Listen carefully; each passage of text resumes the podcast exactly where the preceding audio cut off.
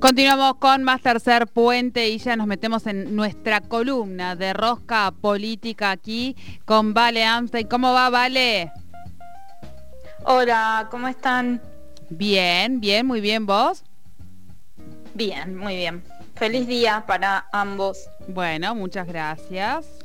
Buenísimo. Vale, eh, bueno, me imagino que algo has escuchado, le hemos entrado por distintos lados hoy al Perú eh, este, y demás pero por supuesto nos queríamos dejar este ratito para hablar de rosca política y en este caso además estamos en comunicación, que ya lo podemos saludar si querés y vos lo presentás, eh, con alguien de una consultoría local que ha sacado un estudio muy interesante y sobre el que vamos a hablar. A ver. Hola. Hola. ¿Sabes que lo, escucho mal? Escucho como que se va el sonido, se a Ver, ahí está Fer. Ahí está Fer tratando de... Ahí te decía que lo vamos a saludar a Lace, eh, que ya nos debe estar escuchando, que es consultor, que acaba de sacar una, un estudio sobre la región, sobre las percepciones, cuáles son los temas eh, que nos están preocupando aquí en la zona. Así que vamos a ver si ya lo podemos saludar a él. Estamos con las dos comunicaciones al mismo tiempo. A nuestra audiencia le pedimos un poquito de, de consideración, que ya estamos haciendo todo para que salgan perfectos. A ver, Lace, ¿nos escuchás vos ahí? Hola, ¿cómo están? Buenas tardes. Eh, un saludo para, para ustedes, para, para Vale desde, desde Cipoletti, imagino que anda por allá. Y bueno, un feliz día medio eh, con un día de diferencia. Muy bien, bueno, Muchas gracias, bienvenido a, Tercer... Bueno, ya hemos charlado, así que de vuelta bienvenido a Tercer Puente y vamos a ver si ahora sí Vale nos escucha bien ahí. Sí, ahora los escucho mejor. Perfecto. Bueno, vale, arranque usted y nosotros vamos ahí pivoteando con, lo que vayan hablando con LACE. Bueno, eh, bueno, LACE presentó esta semana una encuesta sobre distintos temas eh, de la realidad, de la actualidad de Neuquén, que tiene que ver un poco con la percepción de la ciudadanía sobre la economía, sobre la situación, algo también sobre la política en las próximas elecciones. Eh, y hoy eh, agregó el módulo sobre el conflicto de salud y qué representaciones hay en la ciudadanía de ese tema. ¿Es así, Rodo? Oh, sí, sí, sí, sí. Eh, lo que hicimos fue un, estudio, eh, tratamos de que sea lo más eh, abarcativo posible, principalmente centrándonos en la cuestión social, en la cuestión económica y en algunos datos de coyuntura y, y, trabajamos un, punto especial que fue el conflicto de salud. Bien. Bien. Bien. ¿Cuáles son un poco estas percepciones, estas primeras consideraciones en cuanto al estudio? Eh, bueno, principalmente que la, economía es el, la principal problemática de, los neuquinos.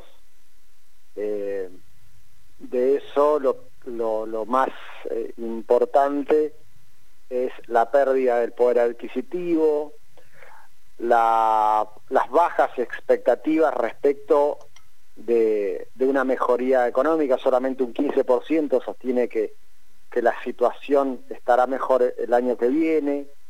En ese sentido, eh, las emociones, pensamos en el tema de emociones, a ver qué, cuál es el sentimiento que más se identifica con, con la situación actual y el 86% son e, emociones negativas, solamente un 7% eh, de los encuestados tiene esperanza sobre el año siguiente, tenemos una ciudadanía neuquina eh, que 6 de cada 10 eh, están muy endeudados, es decir, que viven del futuro para poder pagar el presente, y en ese sentido eso se traduce en una en una representación de la imagen de la dirigencia política con bajos niveles de aceptación. Claro. Bien. Eh, ¿De qué muestra exactamente, cuál sería la muestra que, se, que se tomó, de cuántos casos estamos hablando y en qué periodo se hizo eh, el trabajo de campo, no? Eh, es una muestra de 700 casos a través del sistema de cuestionario estructurado a través de plataforma web. Lo hicimos entre el primero y el 3 de junio de este año, es decir, está bien, bien la, Sí, sí, la semana pasada. sí, sí. Bien, bien, bien. Eh, en cuanto al, al, al, al problema de salud, eh, pensaba que, imagino que la percepción tiene que ver, ¿no? Como, como la economía, como el mayor, el, eh, eh, el, mayor perjudicado en todo esto que, ocurrió con el problema de los trabajadores y las trabajadoras de la salud. Sí, lo que vimos es, si bien la economía es el principal problema, nosotros en el estudio anterior no teníamos a la salud en, tercer lugar y tan cerquita del tema justicia tema justicia no es la justicia como poder judicial, cabe aclarar.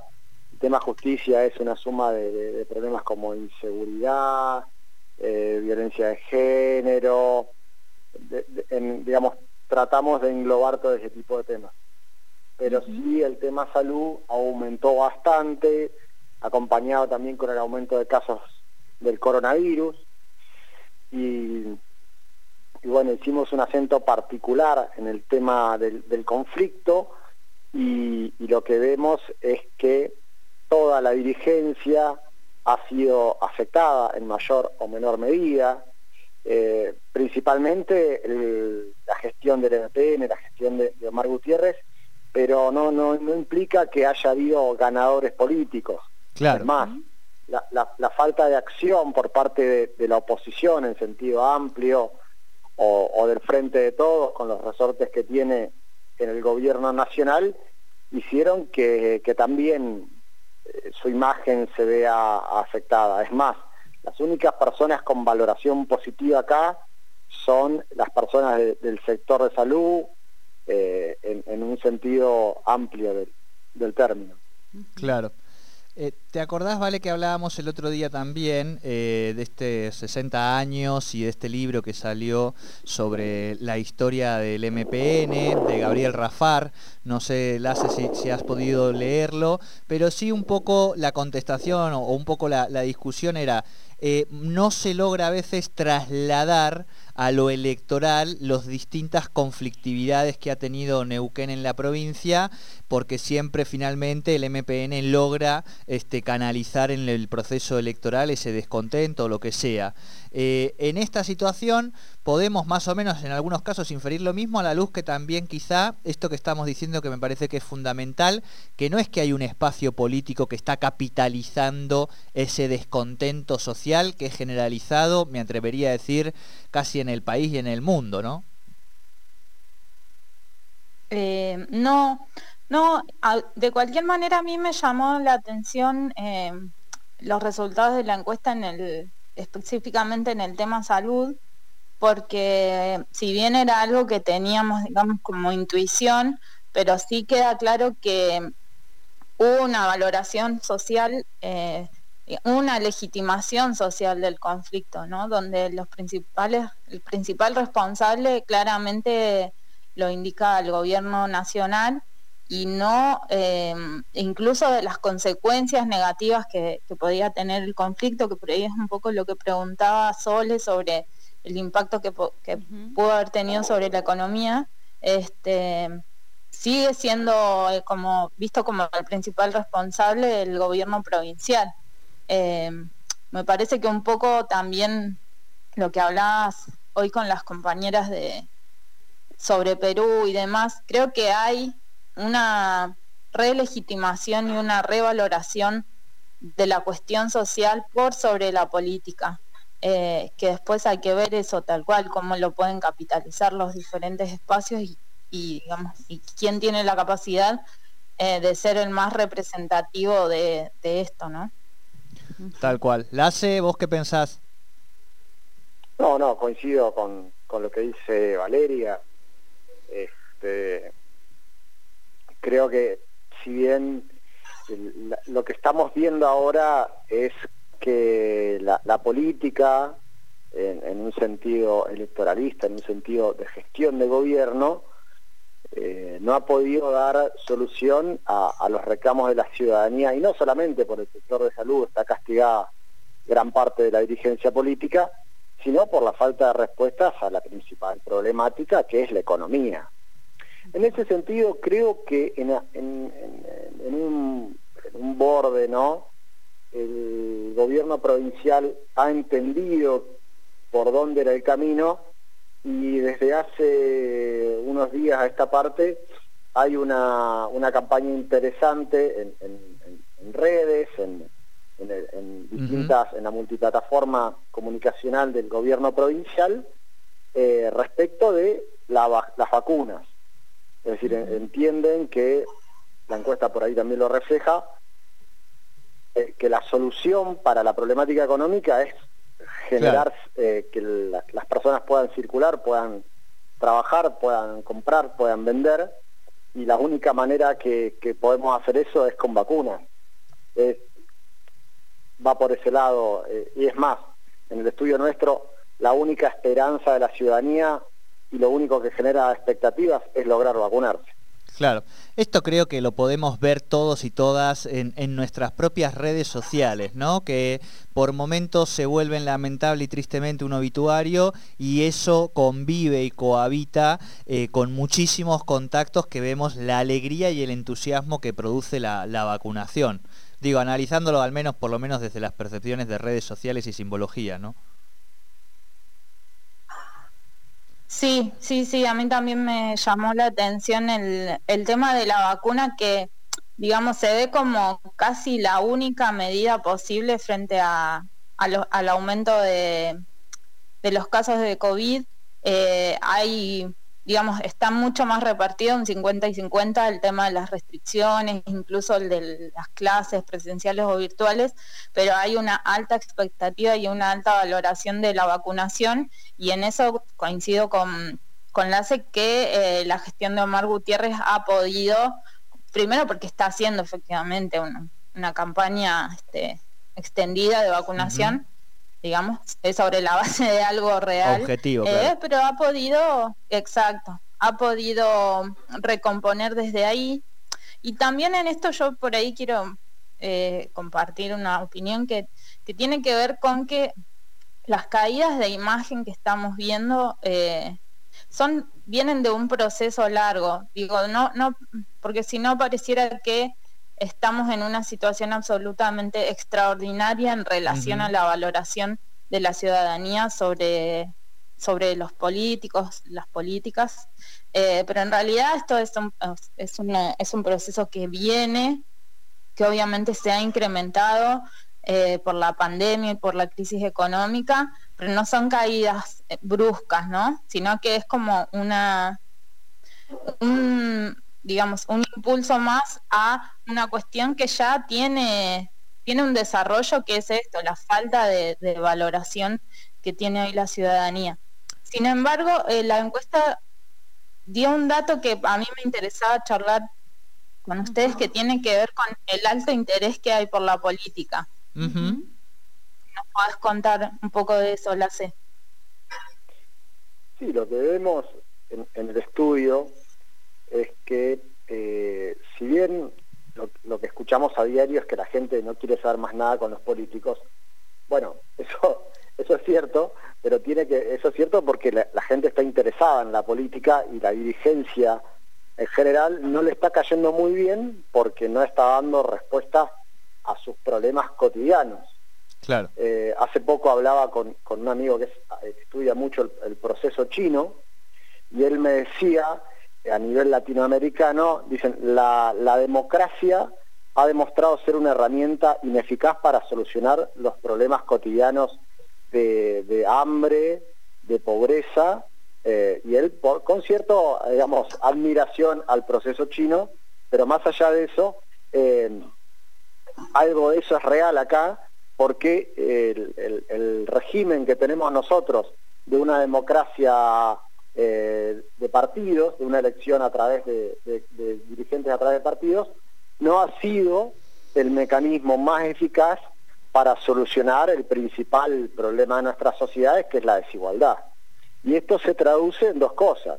Una dirigencia con cada vez peor imagen, en términos generales. Uno me dirá, no, pero el dirigente de mi ciudad anda bien. Bueno, es posible.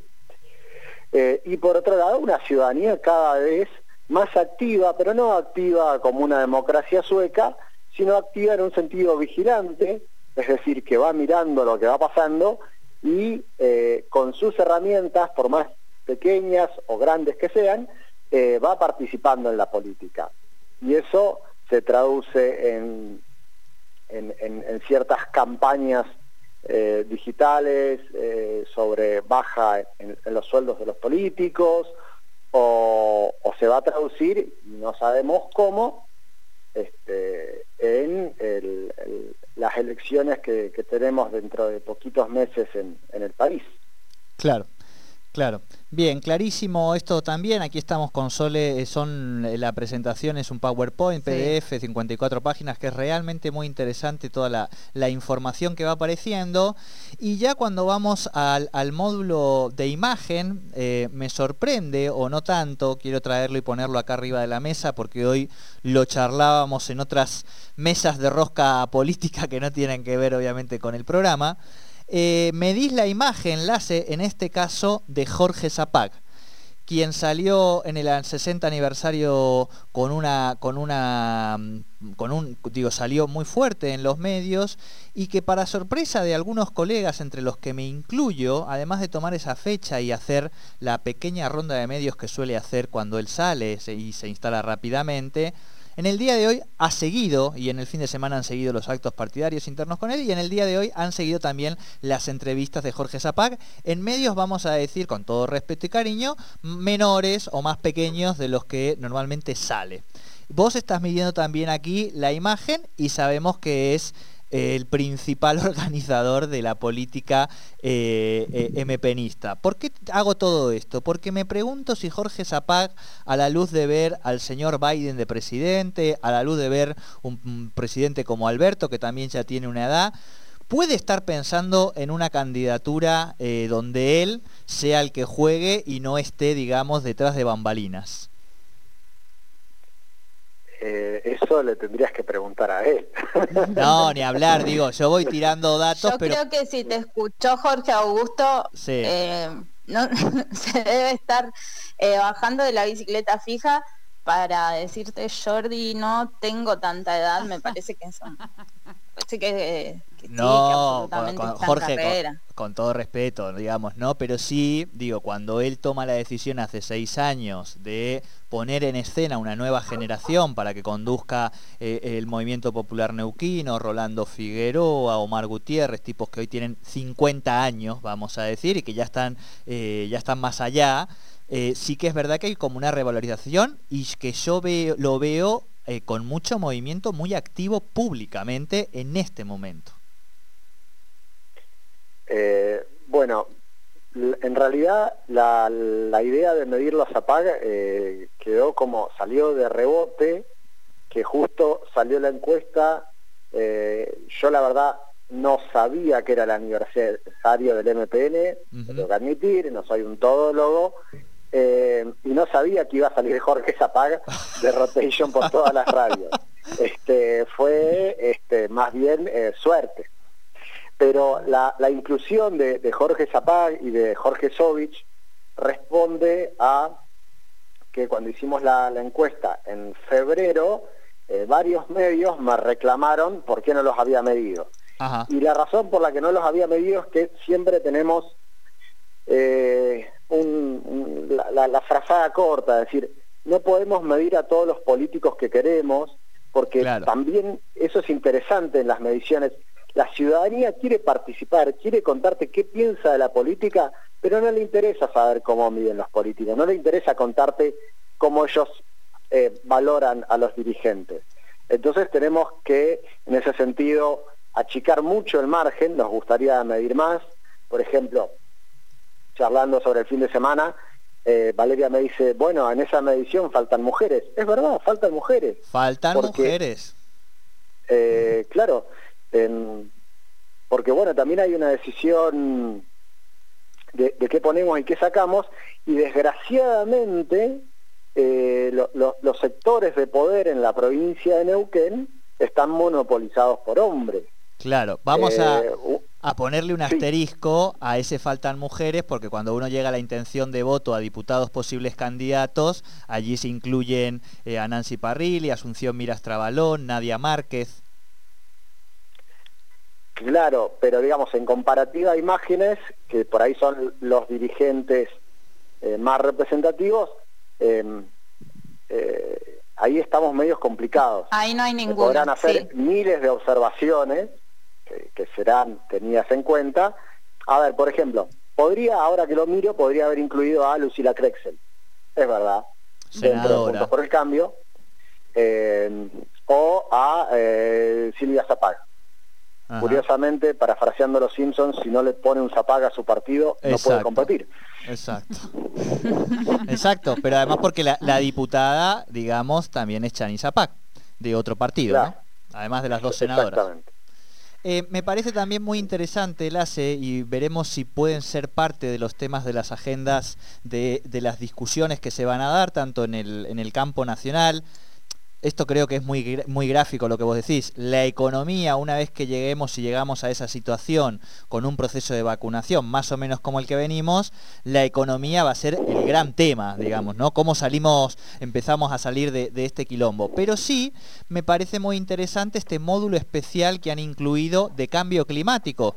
Consultarte por qué lo incorporaron y qué, información nos, nos, podemos este, sacar de ahí. Eh, principalmente la idea responde a... Perdonen que justo tenía una... Estaban tocando la puerta. Eh, la, pregunta se responde a, también sugerencias que, salieron de, de, algunos eh, sectores, algunos amigos que, que me hicieron esa observación para ver cuánto se sabe del tema eh, del medio ambiente, este, teniendo en cuenta este, todo, todo lo que rodea a la pandemia, es decir, que está, hay bastantes teorías que suponen que, que el avance del ser humano sobre la naturaleza, eh, la respuesta de la naturaleza es el, COVID y, algunas plagas más que van a venir, eh, como un mecanismo de defensa tal vez. Y bueno, lo principal es sobre qué es el cambio climático y en ese sentido no hay una posición este, uniforme, es decir, el 40% dice que son cambios en la temperatura, pero luego un 25% sostiene que son eh, cambios en la duración de las estaciones, o un 20% sostiene que son eh, sequías, aumento o disminución de las sequías, es decir, que hay bastantes ideas generales en la ciudadanía respecto de qué es el cambio climático. Y por ahí lo más llamativo es que un 40%, que para mí es mucho, está poco o nada informado respecto de lo que es el cambio climático. Claro. Vale, ¿vos crees que más allá de que no sea un tema principal, puede colarse pensando también en lo que pasó, bueno, en la comarca que tuvo mucho impacto, mucha solidaridad, eh, en las discusiones, digamos, por lo, quizá en la ciudad, en las discusiones de la ciudad, el tema ambiente puede ser uno? Sí, me parece que ambiente, género, diversidad son los nuevos temas en, temas en agenda. Eh, temas de una agenda joven que todavía cuesta mucho incluir en el mainstream, digamos, de la política, pero que van a ir ganando cada vez más espacio y también en la medida en que las representaciones políticas vayan dando paso a, nuevas generaciones. Que un poco retomando esto, yo también pensaba que la encuesta un poco es el regreso de los dos Jorges, ¿no? Claro. Eh, Jorge Augusto Zapag y Jorge Omar eh, dos, de, dos políticos, digamos, de la vieja guardia del MPN, eh, que han vuelto a, cobrar trascendencia. o sea, nunca, nunca se fueron, por ahí lo de Sovich es un poco más, más notorio que estuvo fuera de la política por un tiempo, este, pero que hoy tienen un peso importante y notorio, ¿no? Pero creo que estamos en un proceso también de, cambio, de nuevas formas, de, nuevas formas aparte de presentar las demandas, un poco esto que decía Rodo, bueno, hasta qué punto la democracia de partidos eh, presenta límites justamente para incluir estas, estas nuevas demandas. Tengamos en cuenta que en el proceso de Chile, lo charlábamos, gran parte de estos temas vinieron de los candidatos independientes. Claro, tenés razón, sí, sí, sí, sí, sí, del lo, outsider. Y en ese sentido eh, ahí nos deja casi servida la pregunta, ¿no? Es si hay margen en estas elecciones, eh, pensando en la potencia que tiene la, grieta, digo, en este país, que en las últimas elecciones nacionales se llevó el 90% de los votos, eh, si hay margen para algún outsider o algo fresco o novedoso de la política para estas elecciones. Eh, mm. es, medio difícil. porque está muy muy sector. A ver, nosotros, a diferencia de Chile, no tenemos la, permitido eh, presentaciones de candidatos independientes, tiene que presentarse bajo un partido. Bien, Ahí hay una diferencia notable. Sustancial. Este, y, y, tiene que ser una estructura competitiva, porque tenemos elecciones obligatorias. Ahí hay otra diferencia eh, importante respecto del caso chileno. Eh, en ese sentido es medio difícil que entre un outsider y también la, experiencia de Cambiemos de este gobierno de los CEOs demostró que los outsiders no, no, son tan buenos en la política. Ahora hay toda una, movida con, con un, con un eh, Instagramer, que ahora fue el nombre. Sí, un pibe joven que consiguió los pasajes para los deportistas y demás. Exactamente, y hay toda una movida. Santi Maratea. Santi Maratea, exacto. Eh, Santi Maratea, exacto. Si, si esas personas pueden integrar eh, la, política. El DIPI. Es, es, más complejo, diría Carlos Fara, porque a fin de cuentas hay una cuestión muy injusta, que a estos outsiders, a los Marateas, eh, y otras personas que, hacen un trabajo social muy importante, eh, se les reclama cuando entran a la política mucho más de lo que se les reclama al político. Y como no lo cumplen, porque no pueden, porque los resortes de la política son mucho más complejos que juntar 15 eh, millones de pesos, que es un montón de plata, pero es más simple en relación a lograr reformas de cambio estructural en el país, eh, la, ciudadanía termina diciendo, bueno, en realidad estos outsiders no eran tan buenos, llamemos a los políticos que son un poco más lentos, pero son más efectivos. Claro, claro, clarísima la, respuesta. Eh, bien, por mi parte, Lace, eh, no sé si Vale quiere agregarle también ahí alguna pregunta de síntesis, pero la, última mía tendría que ver más con la, con la cocina y con las repercusiones. Sabemos que vivimos en un alto valle que es chico, donde nos conocemos todos, donde además cada uno de los sectores tira agua para su morilo. Nosotros hoy eh, le hacemos una entrevista a un partido opositor y siempre hay alguien que te dice, eh, pero vos le pegas al gobierno, le hacemos una entrevista al gobierno, pero vos sos del gobierno, pero no, eso nos pasa todo el tiempo en los medios y cuando aparecen encuestas de opinión, también muchos dicen, bueno, pero esta está llevada por no sé quién, por no sé cuántos. Contanos un poco si tenés vos esas repercusiones, digamos, con porque digo, acá nos conocemos todos, si tenés un poco esas, esas repercusiones hacia, hacia vos cuando después van saliendo todos estos datos y demás. Me ha pasado en el en, hace mucho tiempo me pasó que digamos, una situación media complicada con con una persona que me di, que bueno, que básicamente me acusaron de operarla políticamente. Claro. Eh, pero actualmente una de las personas que de, la encuesta que mide, bueno, todos miden más o menos, mm, o sea, tienen valoraciones muy bajas, una de esas personas, un colaborador, me llamó, pensé que para increparme y todo lo contrario, sino este, para este, decir que, bueno, estaba de acuerdo con los datos y, y qué mirada este, tenía sobre, sobre la realidad neuquina, que me pareció este, bastante notable, cuando en general siempre la, lógica de gran parte de la dirigencia es, en vez de ver una encuesta y tratar de revertir los datos, es seguir viendo encuestas hasta encontrar una en la que me medís bien y, quedarte conforme con esa que me medís bien y no con las 20 que viste antes que me medís mal. Tal cual, tal cual, totalmente de acuerdo y bueno, me parecía también como para contarle un poco estas cosas eh, sustanciales que, que, pasan después con los actores y actrices que son protagonistas y que es esto, ¿no? En este pueblo chico. ¿Vale? Eh, no, justamente iba a ir por, por, un lado parecido, que nos contara un poco cómo es el trabajo de, de la consultoría. Eh, yo como lo conozco y por ahí estoy medio me, estoy en un poco en la cocina o, o, mirando, de, pero eh, que, nos, eh, que nos contara un poco eso, pero me parece que, que ya dio la respuesta. No sé, Rodo, si querés contar un poco más cómo es el, el laburo de, la consultoría política.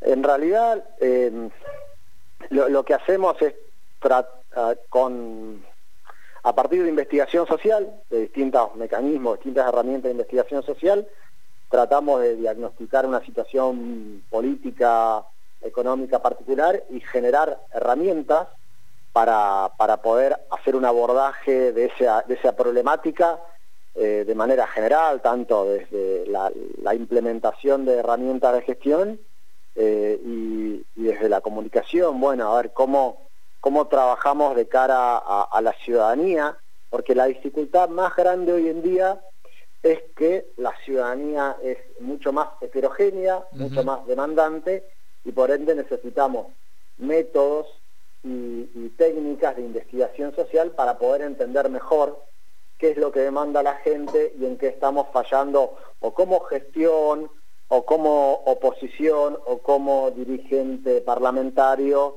etcétera. Perfecto, clarísimo. Eh, bueno, me parece maravilloso que podamos hacer estos encuentros eh, cuando saques y en ese sentido, ¿cuándo sería el siguiente informe? Este es de junio, ¿para cuándo tienen pensado? El anterior fue en febrero. ¿El próximo? La, la, idea es que el próximo informe sea con los nombres de los candidatos ya. Claro. Es Perfecto. decir, una vez que salga la danza de nombres de manera efectiva, eh, bueno, a los pocos días medir para saber cuál es la primera medición de los, ¿De dónde de los parten? distintos candidatos eh, de cara a las elecciones paso. Uh -huh. Perfecto, buenísimo. Bueno, estaremos atentos entonces a poder recrear ya con esos datos arriba de la mesa un espacio así otra vez. ¿Y quién nos dice? Capaz que hasta podemos hacer algún pelín más presencial de acuerdo a la situación epidemiológica. Eh, muchísimas gracias, Lace, por esta comunicación y por supuesto, Vale querida, por gestar y generar este espacio de, de, análisis muy importante, donde les puedo asegurar, por lo menos dos de los nombres que aparecen allí en el estudio han estado escuchando un ratito, así que bueno, veremos cuáles son después las repercusiones. Buenísimo. Bueno, gracias a ustedes. Muchísimas gracias, Vale. Bueno. Ahí hablamos. Lace, nos escuchabas ahí, cerrábamos, abrazo grande. Abrazo. Ahí está, ahí se escucha bien. Ahora sí, Lindo. es que salíamos con dos teléfonos al mismo tiempo claro, por y dos tiene un líneas. poco a veces de delay, entonces tenemos Pero esa precaución no lo, para... no lo hace cualquier medio. Nosotros pues lo tenemos al FER aquí en Radio 10, que todo es ese lujo. Bien, hacemos una pequeña pausita, ¿les parece? Y enseguidita, de vuelta, nos vamos a Perú. ¿Tiene ganas? Tome. ¿Ceviche? Ah. ¿Le parece un poquito? Vamos. Vamos.